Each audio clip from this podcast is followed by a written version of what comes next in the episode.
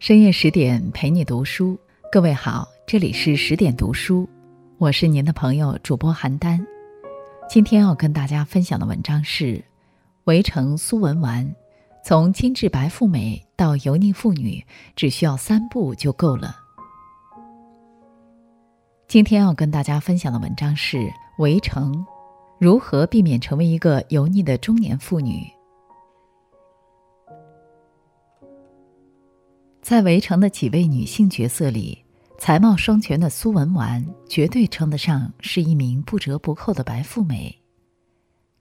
她肤白貌美，身材高挑，穿着打扮非常入时精致。她本人在里昂研究法国文学，又实打实靠着写论文拿到了博士学位。她的父亲在国内政界是相当有实权的人物，人脉极广，家境优渥。论出身，论美貌，论才学，苏小姐都手握一副上佳筹码，活脱脱一个光彩照人的女神人设。可是，就是这样一位条件优越的白富美，随着岁月流转，却活成了一副庸俗油腻的模样。其实，转过头再来看，命运早已为苏小姐日后的转变埋下了伏笔。她的性格，她的习惯。注定了他今后要走上这样一条路。皎洁明艳、不可方物的珍珠，终要蒙尘，成为一颗寻常而又暗淡的鱼眼睛。而从一名精致优雅的少女蜕变为油腻妇人，苏文纨只用了令人可叹的三步。第一步，算计，走下神坛的开端。这是一年中的七月，也是最热的时候。一艘法国游轮途经红海，由印度洋向中国驶来。文玩戴着一副太阳眼镜，躺在帆布椅上，享受着甲板之上的明媚风光。他的身上摊着一本小说，衣服极其斯文讲究，再配上高挑瘦削的身段儿，也自成一道耐看动人的风景。此刻的文玩已经拿到了博士学位，荣归故里。正是春风得意之时，就连同船的孙太太都赞美她。女学生像苏小姐才算替中国争面子，人又美又是博士，这样的人到哪里去找？这话虽然带着几分阿谀之意，却也道出了文玩的优秀与卓尔不群。可是，表面风光的文玩，内心也有一番烦恼与哀愁。文玩之前自视甚高，在感情方面诸多挑剔，所以虽然追求者不少，但无一人可以攫取到佳人芳心。眼看年岁渐长，博士学位也拿到了手，却再也没人敢轻易攀折这枝高岭之花。文玩也因此而有了一些落寞与孤独。这本来应该是一段隐秘而又美丽的少女心事，但心机深重的文玩却偏偏将此演绎成一幕幕令人啼笑皆非的闹剧。文玩与同船的方鸿渐本来就是大学时代的旧日同窗，此时落落寡欢的文玩突然意识到，相貌不错、脾气温和、家世看着也还算过得去的鸿渐，或许是一个合适的交往对象。他决定利用这次同行的时机，向鸿渐抛出橄榄枝，将其收为裙下之臣。他把自己的贴身手帕送给洪建使用，还提出以后要帮洪建洗手帕，吓得洪建连连拒绝。他看到洪建吃桃子的笨拙模样，就要去帮洪建剥桃子皮，洪建无论如何也不敢答应。在看到洪建衬衫上蹦脱两个纽扣后，更是亲昵地称其为“小胖子”，还要红箭把衬衫脱下来交给他钉纽扣。文完一系列热情而又突兀的行为，让红箭恐慌到了毛骨悚然的地步。本来彼此只不过是连熟悉都谈不上的异性同学，却突然之间做出如此般亲密的举动，这带给对方的并不是惊喜，而是惊吓。尤其是在对方对你并不中意的时候。其实，爱情之所以美好动人，恰恰在其纯真与自然，在突如其来的那一刻怦然心动。文玩如此刻意，如此费尽心机，显然已经落了下乘。我们相信文玩心中对洪建亦是存了几分好感与喜欢。然而，在这些用力过猛的行为背后，更多的却是满满的谋划与算计，而这便是文玩走下神坛的开端。要知道，处心积虑、营营役役，累的不仅是自己的心，更是失掉了生命所赐予的纯粹与可爱，从而失去了往日鲜活的面容，开始一步步变得油腻。第二步，虚荣，庸俗的催化剂。上天似乎格外偏爱文玩，除了出身、样貌、才学之外。还赐予了他一个青梅竹马相伴长大的赵新梅。赵新梅是什么人？凡是读过《围城》的女读者，大多都在期盼自己的生命里可以出现一个赵新梅。她仪表堂堂，行为坦荡，有学问，有能力，在面对困难和问题时，又拿得出魄力和决断。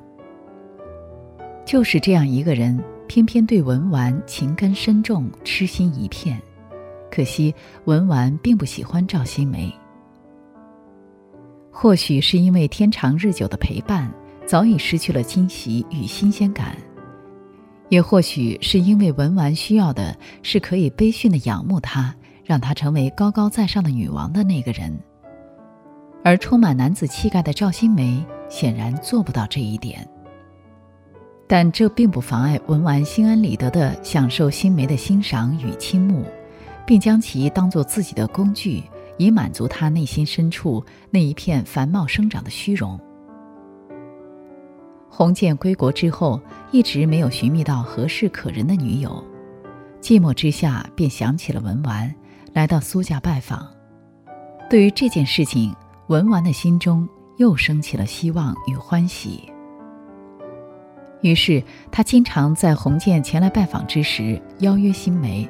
或者组织下午茶聚会，同时邀请二人参加，并故意在新梅面前流露出与洪建的亲昵之态，以激发出新梅的不甘与醋意。甚至有一次，妒火中烧的新梅在席间故意逼着洪建喝酒，引得没有酒量的洪建当场头痛并呕吐起来。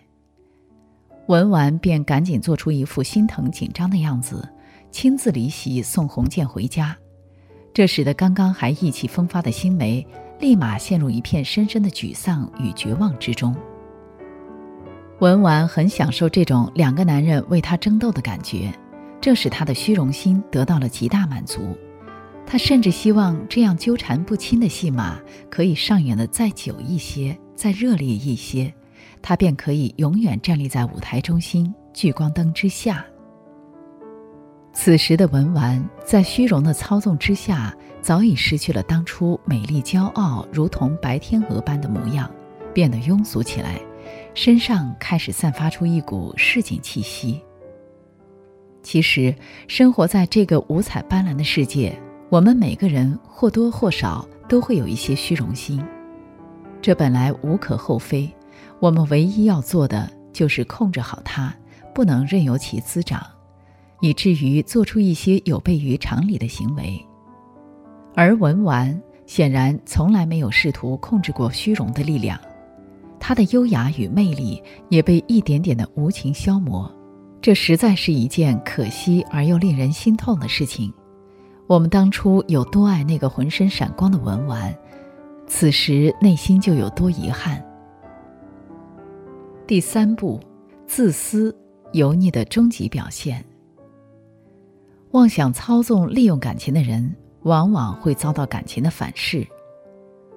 洪建最终弃文玩而去，文玩也下嫁给了曹元朗。曹元朗是文玩归国之后的追求者，他外貌粗鄙而又矮胖，一张滚圆的脸，颇似四喜丸子。只有在曹元朗这里，文玩才可以长久而又安心地享受居高临下被仰慕的感觉。文玩的结局，亦变成一副典型的油腻模样，而这正是那些自私贪婪的人们步入中年之后所共同拥有的宿命。其实，文玩的外表依然是得体的、合宜的，打扮的时髦而又亮眼，一身紧俏凌厉的花纹旗袍，一顶阔边大草帽，瘦削的脸蛋也丰腴了起来。但是他那些极度自私、毫不考虑他人感受的行为，实在是粗鲁而又庸俗，与美丽一点儿也沾不上边。在面对方鸿渐与其新婚妻子孙柔嘉时，文玩毫不掩饰轻蔑无礼的态度，一会儿鄙薄鸿渐的专业，一会儿又暗讽柔嘉的出身。在面对昔日的追求者赵新梅时，又在言语之中诸多挑逗与撩拨。并不顾及自己已婚的身份。此时的新梅已经有了心仪的未婚妻，对此只觉得无比尴尬与难堪。而文玩并没有意识到这一点，他还继续对新梅说，要将新梅之前写给他的情书一封封挑拣出来，两人在一起细细回味阅读，简直让新梅坐立难安。此时的文玩只顾着自己痛快，他却不曾想过，以彼此如今的身份，他要将新梅置于怎样的处境。文玩这种可笑而又自私的举动，只会引来他人的鄙视。洪建不由感叹：这个女人怎么会变得这样俗气？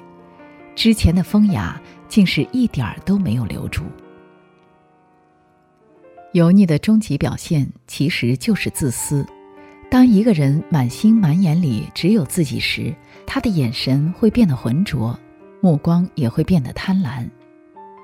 卢梭说：“敦厚温和的心情产生于自爱，而偏执极度的性情产生于自私。自私的性格结不出美丽优雅的果实。”就像文玩，她一边享受着丈夫的爱恋。一边还想要在曾经被自己舍弃的昔日恋人面前获取仰慕，自私而又贪婪的他，想要占据的东西已经远远超出了生命本来能够承受的负载，而文玩自己也彻底失掉了之前的光芒，成为一名再暗淡不过的庸常妇人。其实，一个女人真正的精致，并不在于外表，而在于她的思想与性格。真正的少女感也不能等同于光洁的皮肤和苗条的身姿，而在于一颗澄澈透明的心。曾经看到过这样一段话：比起光滑的皮肤，灿烂阳光的笑容更迷人；比起娇滴滴的声音，元气满满的状态更让人感到年轻与活力；比起刻意年轻化的妆容，眼里的纯净与透明。